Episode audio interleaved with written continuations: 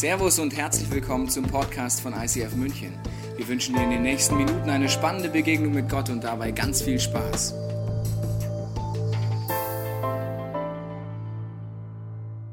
Herzlich willkommen heute Morgen im ICF München. Schön, dass du da bist. Wir sind ja in der Serie My Church und heute geht es um zwei Werte in dieser Kirche und zwar Gemeinschaft erleben und vom Leben begeistert. Ich kann euch sagen, es wird eine tiefe Message, von der du hoffentlich begeistert sein wirst. Wenn ja, komm danach auf mich zu und sag es mir. Sehr schön. Wir steigen direkt ein und zwar ziemlich tief in eine Begebenheit im zweiten Teil der Bibel. Und zwar findest du die im Johannesevangelium, achtes Kapitel. Da geht es um Jesus und Jesus äh, ist ja damals umhergezogen und hat gepredigt und gelehrt. Und in dieser Situation passiert etwas sehr Spezielles. Das findest du, wie gesagt, im achten Kapitel. Früh am Morgen passiert es. Und geh mit mir in diese Geschichte rein, weil dort ist so viel zu holen für dich und für mich. Los geht's. Früh am Morgen war Jesus wieder im Tempel. Das ganze Volk versammelte sich um ihn und er setzte sich und begann zu lehren. Da kamen die Schriftgelehrten und die Pharisäer mit einer Frau, die beim Ehebruch ertappt worden war. Sie stellten sie in die Mitte, sodass jeder sie sehen konnte. Dann wandten sie sich an Jesus. Meister, sagten sie, diese Frau ist eine Ehebrecherin. Sie ist auf frischer Tat ertappt worden. Mose hat uns im Gesetz befohlen, solche Frauen zu steinigen. Was sagst du dazu? Mit dieser Frage wollten sie Jesus eine Falle stellen, um dann Anklage gegen ihn erheben zu können.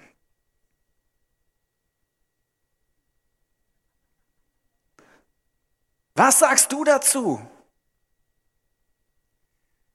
Was siehst du hier? Du siehst eine Frau, die ein ganz normales Leben lebt, oder? Eine Frau, die geheiratet hat mit den besten Wünschen für ihr Leben, mit den besten Voraussetzungen vielleicht. Eine ganz normale. Und dann passiert es.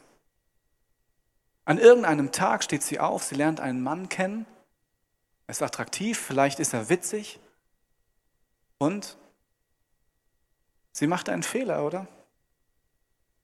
Sie geht mit ihm ins Bett. Und dann? Gerade als sie merkt, oh mein Gott, wie konnte das passieren? Eben war ich doch noch so voller Träume und Visionen und jetzt zerbricht alles, kommt eine Horde voller Männer ins Schlafzimmer rein, zerrt sie raus mit dem, was sie gerade anhat, schleift sie durch das ganze Dorf, durch die ganze Stadt bis auf den Platz an dem Jesus lehrte, ein öffentlicher Platz, schmeißt sie in die Mitte dieser Menschenmenge, die religiösen Führer der damaligen Zeit, die Menschen, die so mit Gott waren. Und dann sagen sie, diese Frau hat Ehebruch begangen, wir würden sowas nie tun. Aber diese Frau, Jesus, was sagst du dazu? Mose The Holy Mose hat gesagt, solche Frauen sollen wir steinigen. Und du?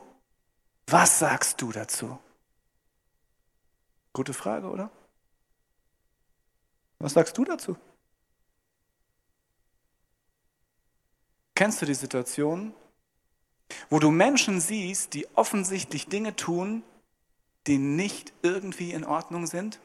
Wo man spürt, dass das Menschen verletzt?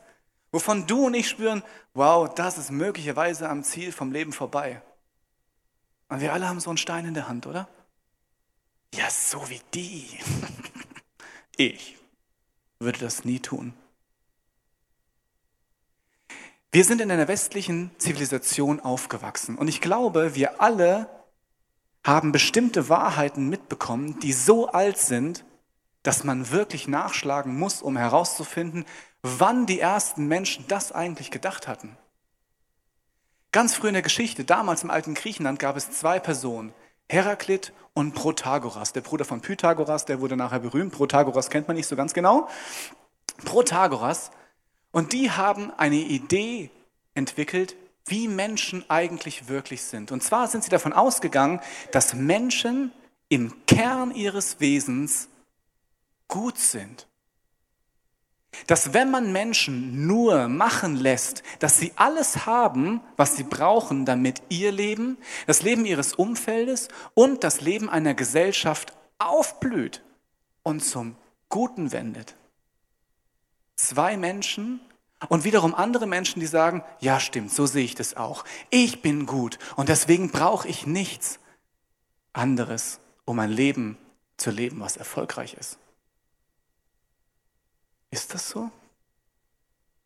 Ist so unser Leben? Es ist wichtig, dass man weiß, das ist eine Meinung, keine Wahrheit. Weil wenn ich mir mein Leben anschaue, merke ich, nein, das stimmt nicht. Lass uns kurz zehn Jahre zurückgehen in mein Leben. Und damit war ich noch nicht mit Jesus unterwegs. Aber ich dachte, ich bin so ein netter und guter Kerl. Mann, hättest du mich damals gekannt. Du hättest gesagt, der Basti, Wahnsinn, hey. So einen netten Kerl habe ich meinen Lebtag noch nicht gesehen. Aber ich habe gelogen, was das Zeug hält. Ich habe Menschen verletzt. Wenn du dabei gestanden hättest, hättest du gesagt, sag mal, geht's noch? Ich war davon überzeugt, dass in meinem Herzen es voll gut ist und dass wenn ich von etwas überzeugt bin, dass es ja wirklich Leben schaffen müsste. Aber nein, eins um andere Mal sind Dinge passiert durch mich, durch meine freie Entscheidung, die alles andere als zum Leben geführt haben, die Menschen verletzt haben. Und zwar so, dass sie heute noch zum Teil kein Bild von mir an ihre Wand hängen würden. Stimmt das? Wir sind gut aus dem Herzen raus? Oder ist es nicht eigentlich so, ja, ja, ich wünschte mir eigentlich, dass ich gut bin von innen heraus. Dass wenn man mich noch machen ließe, ja, dass es alles super wird. Aber eigentlich ist es nicht so. Und wir müssen gar nicht zehn Jahre in, in meine Vergangenheit zurückrennen. Letzte Woche. Lass uns letzte Woche, gestern, es gibt so viele kleine Nuancen und Dinge, wo man spürt, ja, ja, eigentlich will ich das Gute. Aber in Wirklichkeit passiert es mir immer wieder, dass ich es einfach nicht schaffe. Lass uns einen Test machen. Stell dir vor, wir könnten mit einem Knopfdruck von einer Sekunde auf die andere erreichen, dass wir alle gegenseitig unsere Gedanken lesen könnten. Und nicht nur die, die wir jetzt denken, sondern alles, was wir in der Vergangenheit gedacht und getan haben. Einfach so, als würden wir eine riesige Stadion-Flutlichtanlage hier reinstellen und von einer Sekunde auf die andere wäre alles jedem offensichtlich. Jeder weiß, was du jemals gedacht hast, was du getan hast und was du gerne getan hättest und dann doch nicht getan hast. Bam. Und? Gutes Gefühl? Bei mir nicht. Wenn ich mir das vorstelle, denke ich mir, ja, super. Wahrscheinlich, ich würde mich schämen. Und das ist vollkommen normal, oder? Jeder von uns hat Dinge, von denen er weiß, nein, das hat nicht funktioniert. Oder Gedanken, von denen jeder weiß, oh Gott, oh Gott, wo kommen denn die her? Kamen die wirklich aus meinem Hirn? Paulus, ein Theologe der damaligen Zeit, hatte eine sehr, sehr klare Meinung darüber, wie wir Menschen eigentlich wirklich sind. Und nicht, weil er gesagt hat, guck mal, die da hinten, das gibt's ja gar nicht, sondern weil er sich selbst so gut kannte. Eine andere Meinung als Heraklit und Protagoras. Die findest du im Römerbrief. Und zwar ein Brief an die Gemeinde in Rom von Paulus. Dort schreibt er, keiner ist gerecht, auch nicht einer. Keiner. Paulus nicht, ich nicht, vielleicht du auch nicht. Keiner ist klug, keiner fragt nach Gott. Alle sind vom richtigen Weg abgewichen. Keinen einzigen kann Gott noch gebrauchen. Keiner handelt so, wie es gut wäre, nicht ein einziger. Ihre Rachen ist ein offenes Grab. Ihre Zunge gebrauchen sie, um zu betrügen. Schlangengift verbirgt sich unter ihren Lippen. Ihr Mund ist voller Flüche und gehässige Worte. Nichts hemmt ihre Schritte, wenn es gilt, Blut zu vergießen. Verwüstung und Elend lassen sie auf ihren Wegen zurück. Und vom Weg, der zum Frieden führt, wollen sie nichts wissen. Das klingt krass, oder? Gift liegt unter ihren Lippen. Das ist eine alte Sprache. Aber es ist das, was ich gerade eben versucht habe zu erklären. Ja, wir sind so, oder? Wir Menschen wünschten uns gut zu sein, aber auf der anderen Seite merken wir, dass es nicht so ist. Und das hat eine Folge, glaube ich. Und diese Folge ist dramatisch. Und sie hat mit dem Thema Gemeinschaft erleben. Wir sind liebevoll füreinander da und genießen das Leben gemeinsam zu tun. Wenn du etwas in deinem Herzen hast oder Dinge getan hast, von denen du glaubst, dass sie kein anderer wissen sollte, weil man ansonsten denkt, ich glaube nicht, dass ich dann so einfach weiterleben könnte. Ich glaube nicht, dass man mit mir dann einfach essen gehen möchte oder eine Beziehung eingehen möchte oder was auch immer. Dann ist das ein bisschen so wie mit diesem Haus. Wir alle leben in Häusern. Und wenn man spürt, wow, hier ist etwas nicht in Ordnung, was ich verbergen möchte, dann fange ich an, Mauern zu bauen. Und an der Außenseite der Mauer ist eine Fassade. Und die ist manchmal super weiß. Und von außen versuchen wir, den anderen zu zeigen, oder? Hey, ich bin echt ein schöner und guter und wirklich netter Kerl, nette Frau, wer auch immer du heute Morgen bist. Und dann fangen wir an, unser äußeres Image zu verbessern. Wir hängen wie Geranien an unsere Balkone, dann streichen wir es draußen dran, vielleicht fahren wir einen fetten Porsche vor die Tür oder einen kleinen Golf, je nachdem, welches Image du gerne hättest. Dann bepflanzen wir den Garten mit all den Dingen, die wir denken, dass es die anderen schön finden. Und dann verschanzen wir uns in unserem Haus drinnen, machen die Tür von innen zu, ziehen die Vorhänge zu, wie in unserem Lebenshaus und stehen dann dort. Schauen uns um und sehen Flecken in den Teppichen, Dinge, die nicht gut gelaufen sind, die wie runtergefallen sind, von dem man sagt, Nein! und dann plötzlich ein Fleck hinterlässt, den man nicht mehr rauskriegt.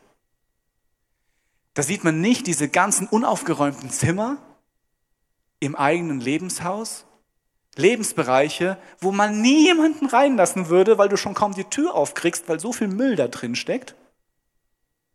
Und im Keller machst du die Tür auf und es riecht so ganz komisch wie so ein gut abgehangenes Steak. So Leichen im Keller.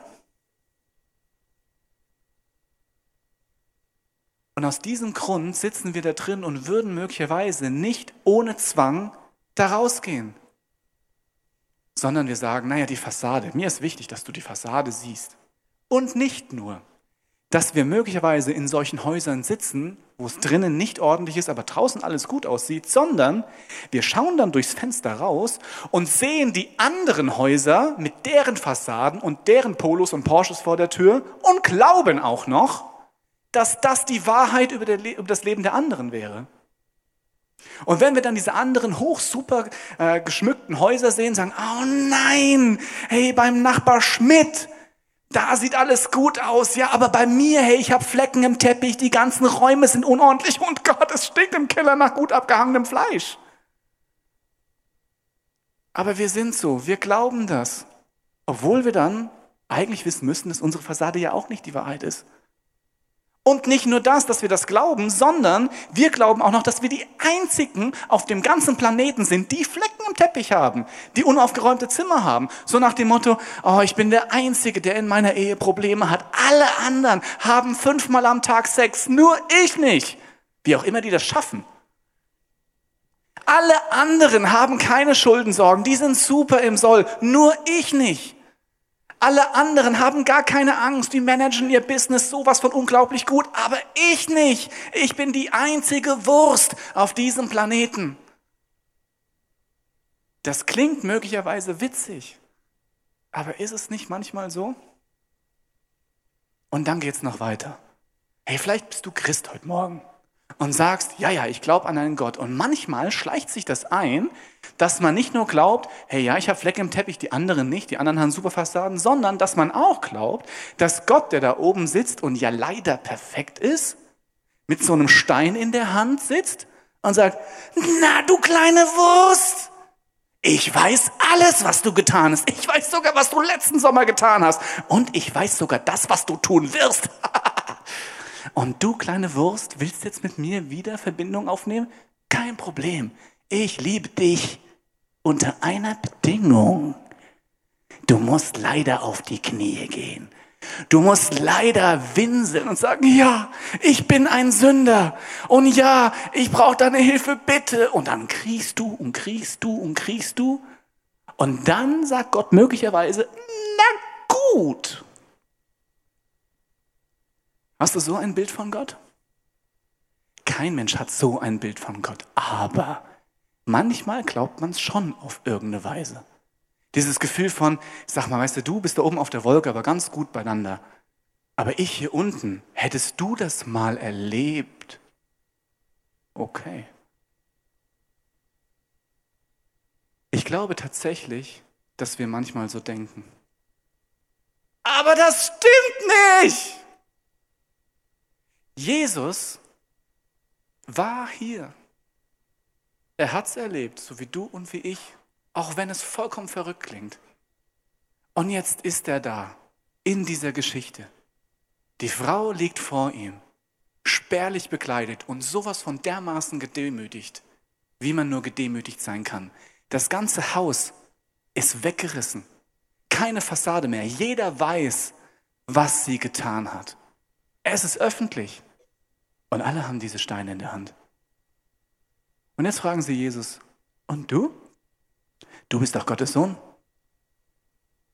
Hm? Und was macht er?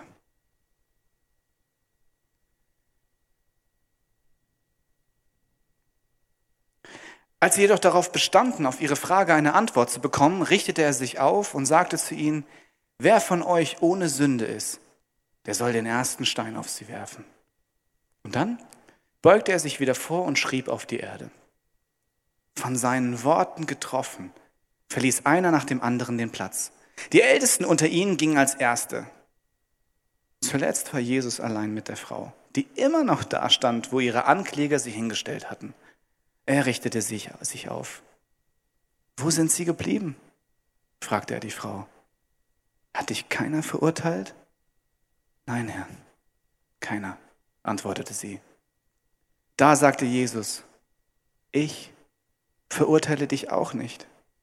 Du darfst gehen. Sündige von jetzt an nicht mehr.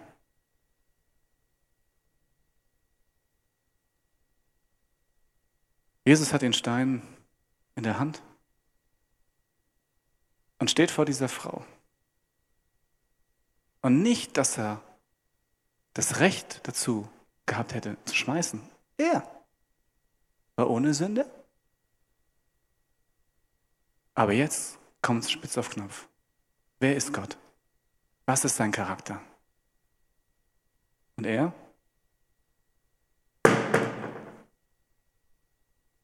Lässt den Stein fallen. Und er sagt, ich liebe dich. Ich weiß, wer du sein kannst, wenn du mit Gott unterwegs bist.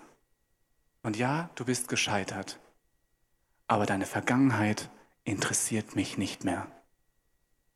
Du musst die Konsequenzen daraus erdulden, ja. Und es ist keine Bagatelle, ja.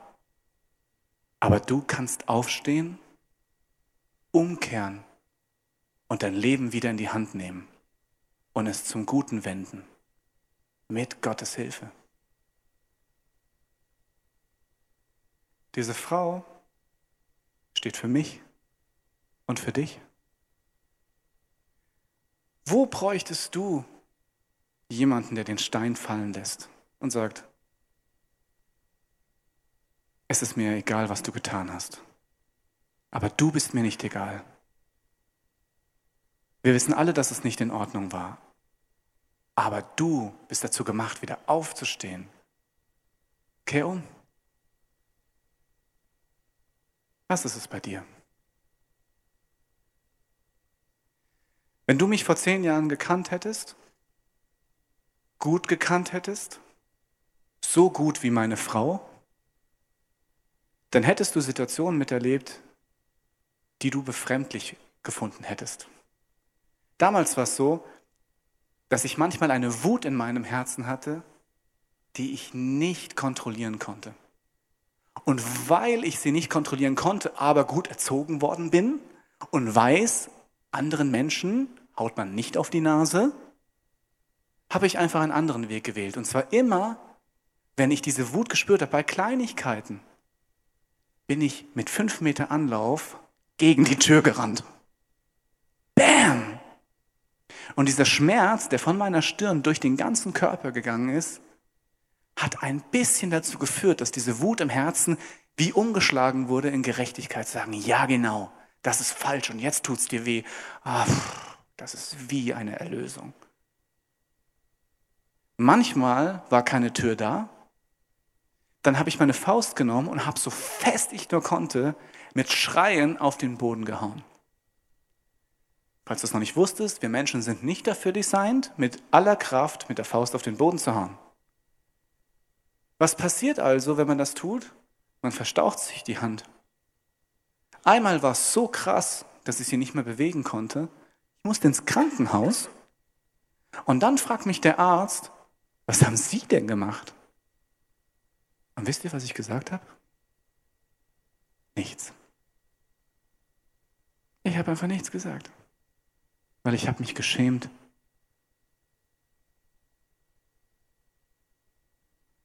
Das Problem ist, dass wir alle Flecken im Teppich haben, oder?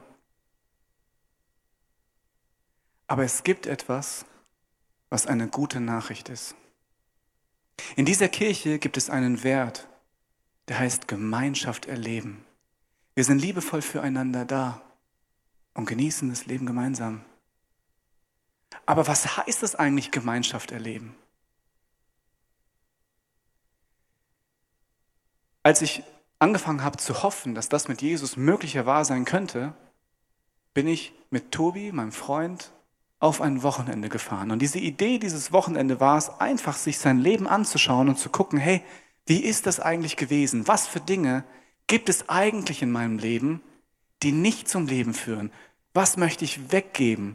Und was wartet eigentlich auf mich als Versprechen? Und dann sitzen wir da so und, äh, und der Tobi fragt, hey, komm, lass uns anfangen. Lass es uns direkt Gott sagen. Und was in deinem Leben ist am Ziel vorbeigelaufen? Komm, lass es uns direkt zu Gott bringen, weil er verspricht, dass er dir das wegnehmen kann.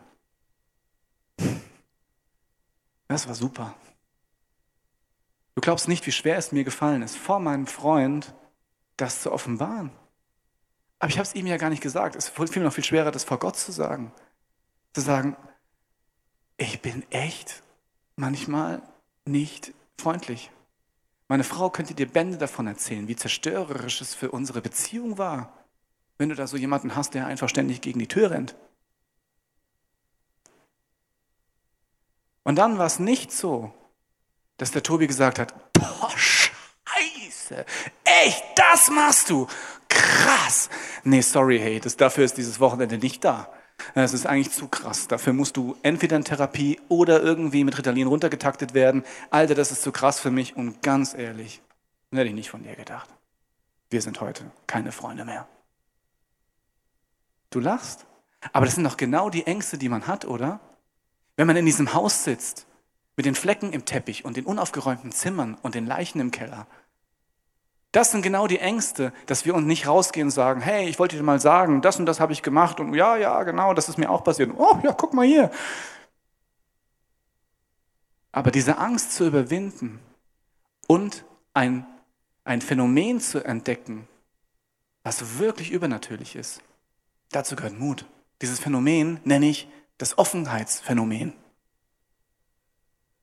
Wenn du anfängst, in diesem Haus zu sitzen und zu hoffen, dass Paulus nicht nur die Granate ist, die sagt, ganz ehrlich, ich bin von Grund auf her nicht gut.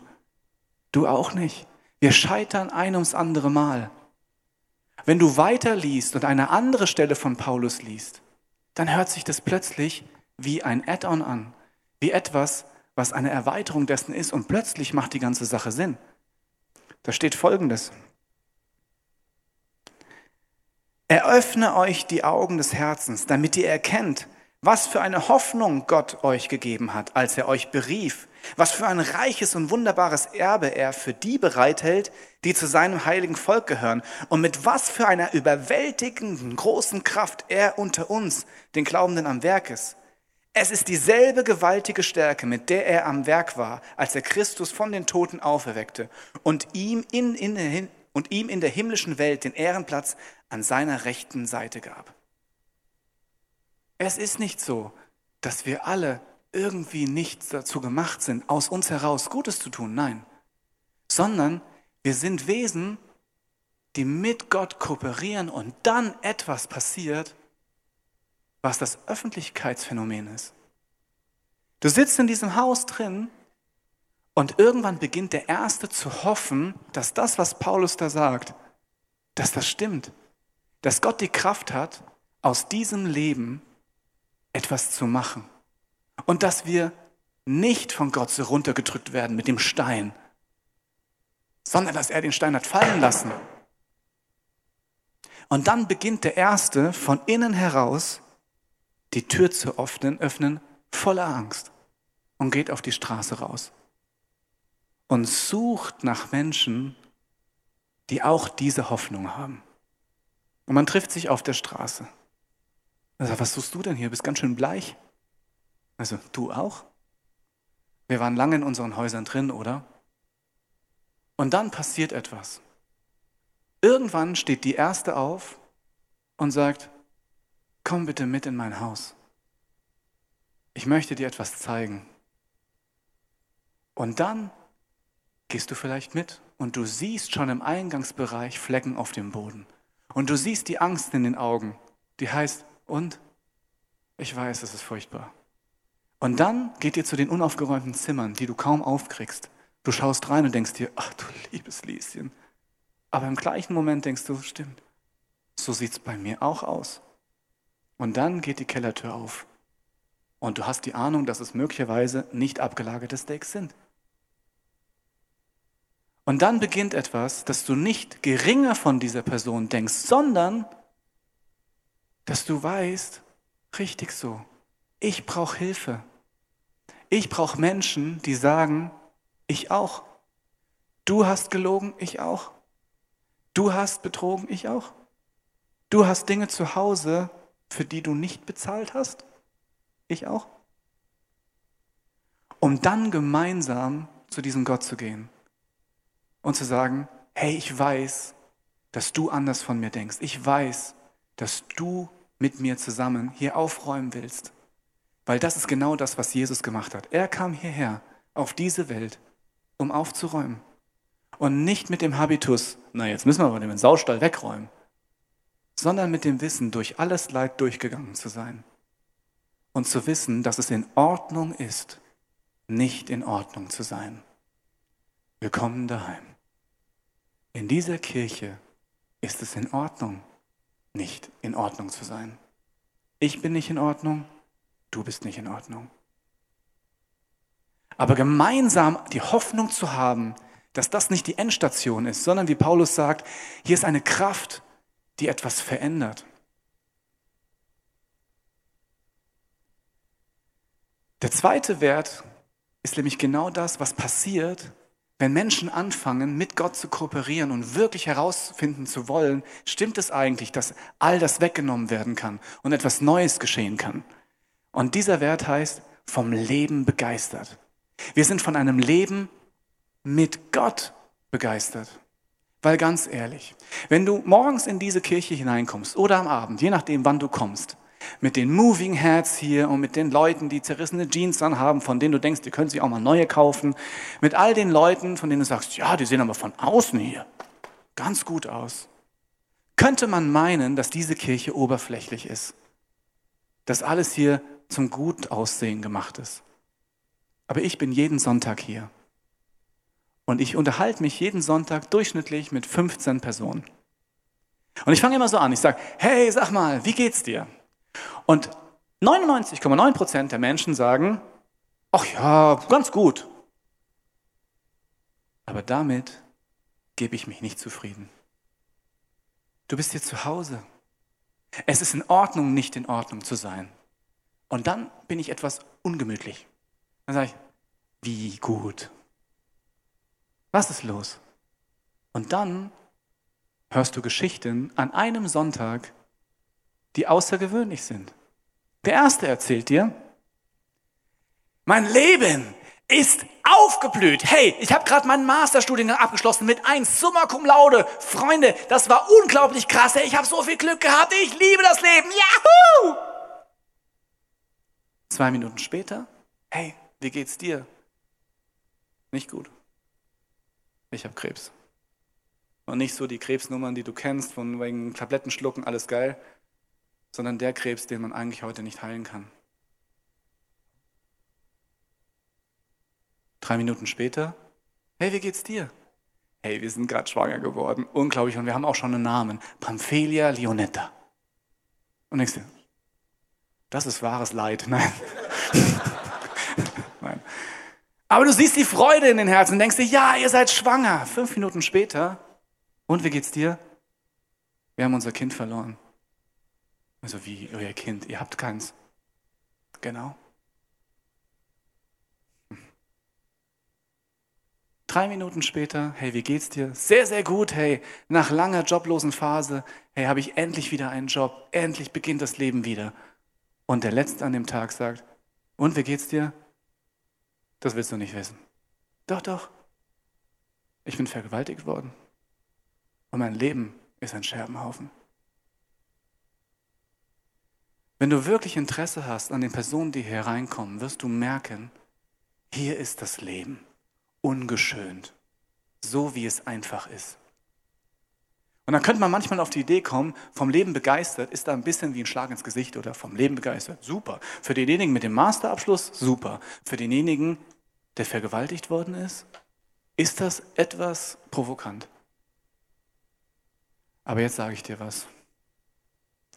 Ich habe in dieser Kirche Menschen erlebt, die kurz vorm Tod standen und einen Frieden im Herzen hatten, der außergewöhnlich war. Eine Dankbarkeit, obwohl sie todsterbenskrank waren. Und du stehst davor und denkst dir, warum? Diese Frage ist eine gute Frage. Weil die Antwort, die du bekommst, ist nicht verständlich. Wir sagen, soll ich dir sagen, warum? Jesus ist in meinem Herzen. Und egal wie es mir hier geht, ich bin frei. Von diesem Leben bin ich begeistert. Von diesem Gott bin ich begeistert, der es schafft, obwohl wirklich alles zerstört ist, Menschen die Wahrheit zu zeigen, sagen, es ist alles gut. Du wirst zu mir kommen. Keine Angst. Und diese Augen, die lügen nicht. Ich bin von einem Leben begeistert, wo Menschen feiern miteinander, ohne Neid. Wo der eine einen Riesenerfolg anfährt und die anderen sagen, Cheerio, so gut, lass uns den Sekt aufmachen und feiern aus vollstem Herzen heraus, ohne zu denken, oh scheiße, hey, da muss ich mich aber auch anstrengen. Ich bin von einem Leben begeistert, wo Menschen in Süchten oder was auch immer zerbrechen und auf dem Boden ihrer Tatsachen Gott begegnen. Und dann dir drei Wochen später sagen, mein Leben war vorbei, alles war zerbrochen, aber dieser Jesus hat mein Leben gerettet und heute stehe ich hier und ich habe neue Hoffnung und ich drehe um und gehe einen anderen Weg und die Kraft kommt nicht von mir. Von diesem Leben bin ich begeistert. Das ist mein Gott, der das kann. Das ist außergewöhnlich. Menschen, denen es gut geht und du spürst, ja, lass uns feiern. Aber Menschen, denen es schlecht geht, zu wissen, du bist nicht allein. Du bist mit einem Gott unterwegs, der weiß, wie es dir geht und der, egal wie aussichtslos es erscheint, im Sturm deine Hand hält und dir hilft, die Wahrheit zu sehen und frei zu werden. Aber diese Kirche ist voller Menschen. Und ja, es wird passieren, dass wenn du anfängst, deine Tür aufzumachen und die Angst loszulassen, dass möglicherweise alle diese Flecken im Teppich haben diese Hoffnung zu haben, dann wirst du Menschen begegnen, die diese Steine in der Hand halten. Und du wirst ihn abspüren, dass sie glauben, dass sie besser sind, dann bitte ich dich, renn so schnell du kannst, weil das hat nichts mit Gott zu tun. Du wirst viele Menschen hier erleben, denen du Dinge sagen kannst, die nicht gut laufen. Und sie sagen, ja, ich weiß. Ich auch. Und da bleib. Und da fang an, mit Gott jeden einzelnen Raum deines Lebenhauses aufzuräumen, Menschen mit reinzunehmen und zu sagen, ich brauche Hilfe und ich weiß, wir brauchen alle Hilfe. Es geht nicht darum zu sagen, das ist nicht so schlimm. Doch, manchmal ist es schlimm. Aber zu wissen, egal wie schlimm es ist, aus toten Lebensbereichen kann Leben entstehen, weil Gott das kann. Du wirst es nicht erleben, nur weil du in eine Small Group gehst. Zu sagen, ja, ich gehe jetzt in eine Small Group, das ist göttliche Gemeinschaft. Nein. Du generierst göttliche Gemeinschaft. Jesus sagt, wo zwei oder drei in meinem Namen zusammen sind, da bin ich mitten unter ihnen. Und in meinem Namen heißt, wie gehst du mit anderen Menschen um? Verurteilst du sie oder bist du barmherzig? Bist du gnädig weil du weißt, dass du selbst nicht in Ordnung bist? Bist du da und hältst ihnen die Hand oder sagst du, ich habe gerade keine Zeit? Herzlich willkommen zu Hause. Es ist in Ordnung, nicht in Ordnung zu sein. Und du hast es in der Hand. Und dann lass uns vom Leben begeistert sein, zu feiern, wenn Gutes passiert und zu feiern, wenn Schlechtes passiert, weil wir wissen, dass Gott diese Situation ändern kann und wird. Dieses Leben bietet dir Gott an, egal wo du bist. Heute in dieser Kirche, zu Hause, im Wohnzimmer mit den Flecken im Teppich oder auf der Arbeit. Er steht ständig mit der Hand da und sagt, lass uns gemeinsam gehen. Du alleine wirst scheitern du mit mir zusammen wirst siegen. Und vielleicht ist es heute ein, eine gute Idee. Vielleicht möchtest du sagen, ja, ich habe diese Sehnsucht im Herzen, dass das passiert. Dann können wir gemeinsam das einfach Gott sagen. Und Gott ist nicht derjenige, der sagt, oh, ich habe es nicht ganz verstanden, red mal lauter. Sondern sobald du anfängst, die Tür aufzumachen, ist er schon da. Er ist die ganze Zeit da. Und wenn du möchtest, kannst du mit mir zusammen beten, zu sagen, ja, hey, es gibt Dinge in meinem Leben, die sind nicht in Ordnung. Aber du sagst, es ist in Ordnung, nicht in Ordnung zu sein, dann will ich dir jetzt vertrauen. Es tut mir leid, was passiert ist, so wollte ich das nicht. Aber ich vertraue dir und ich nehme dich beim Wort, dass du mich annimmst. Und ich möchte dir hinterherrennen. Und ich möchte herausfinden, ob das stimmt. Und ich möchte ein Leben leben, was diesen Namen verdient hat. Wenn du möchtest, kannst du das einfach mit mir im Herzen mitbeten. Und wenn du es schon tausendmal gebetet hast, das ist eine tägliche Entscheidung, oder? Dann lass es uns gemeinsam einfach beten. Jesus, was für ein Privileg, echt. Du siehst mein Leben ungeschönt, so wie es ist. Und du sagst, ich weiß, was passiert ist. Und weil ich es weiß, liebe ich dich so sehr. Ich sehe deine innere Zerrissenheit. Und ich sehe deine Hoffnungslosigkeit. Und jetzt nimm meine Hand. Und Jesus, ich möchte heute wieder neu sagen, ich brauche deine Hilfe. Und ich nehme deine Hand. Und Jesus, danke dir, dass du mich aufrichtest und nicht runterdrückst, dass du sagst, komm, steh auf, kehr um, fang ein Leben an, was zum Leben führt. Und das möchte ich dir heute sagen, ja, ich will dir hinterhergehen. Ich will herausfinden, was du für mich vorbereitet hast und ich möchte deinem Urteil trauen. Ich möchte deinen Ideen für mein Leben vertrauen und möchte umkehren. Und Herr, ich danke dir, dass du das machst, dass du Schritt für Schritt mit uns mitgehst, aber wir selbst gehen dürfen. Dass du uns zeigst, wo, das Leben ist und dass wir mit dir von heute an wieder ein neues Leben beginnen können. Und diese Auferstehungskraft spreche ich jetzt über jedem Einzelnen aus, der das möchte. Ist Realität und du darfst sie für dich in Anspruch nehmen. Wir hoffen, dass dir diese Predigt weitergeholfen hat. Wenn du Fragen hast, kannst du gerne an info at icf-moenchen.de mailen und weitere Informationen findest du auf unserer Homepage unter www.icf-moenchen.de.